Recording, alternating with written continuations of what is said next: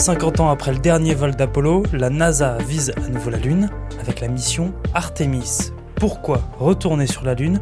On pose la question à Fabien André Narissoa, journaliste à BFM TV. C'est vraiment un événement parce que depuis 1972, avec la mission Apollo 17, la NASA avait complètement tiré un trait sur la Lune.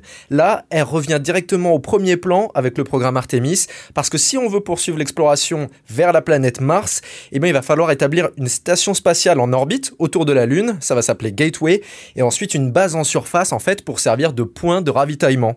Parce que c'est un trajet qui sera extrêmement long pour la planète Mars, on parle de plusieurs mois pour y arriver.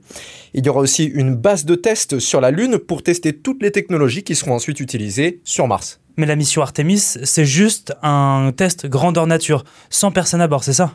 Oui, là c'est avant tout technique. L'idée c'est de voir les limites de résistance du matériel qui sera déployé, notamment la fusée la plus puissante du monde. Elle s'appelle la SLS, et puis la capsule à son sommet qu'on appelle Orion et qui accueillera ensuite les astronautes. En fait, cette capsule, elle ne sera pas totalement vide pour cet essai-là, puisque la NASA y a placé des mannequins équipés de capteurs, notamment pour enregistrer les vibrations et puis les taux de radiation à l'intérieur de la capsule.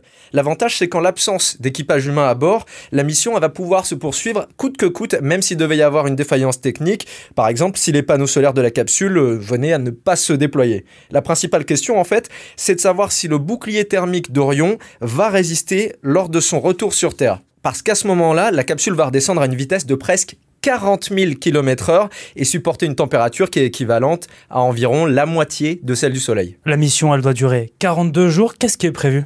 Orion va s'aventurer plus loin qu'aucun vaisseau habitable jusque-là, puisque l'objectif c'est d'aller jusqu'à 64 000 km derrière la Lune et puis de revenir. C'est un trajet qui demande vraiment beaucoup de temps. La NASA table sur 9 jours pour aller jusqu'à la Lune, 10 jours en orbite autour d'elle et enfin un retour en 18 jours. Si tout se passe bien, ensuite la mission Artemis 2, elle pourra emporter des astronautes pour le même trajet, toujours sans se poser à la surface et l'équipage d'Artemis 3, dont la mission n'est pas prévue avant 2025 au plus tôt, elle pourra enfin reposer le pied sur la Lune.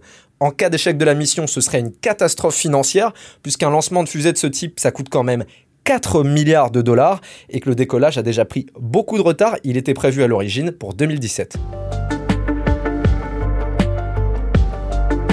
Merci d'avoir écouté ce nouvel épisode de la Question Info. Tous les jours, une nouvelle question et deux nouvelles réponses. Vous pouvez nous retrouver sur toutes les plateformes d'écoute. N'hésitez pas à vous abonner. À bientôt.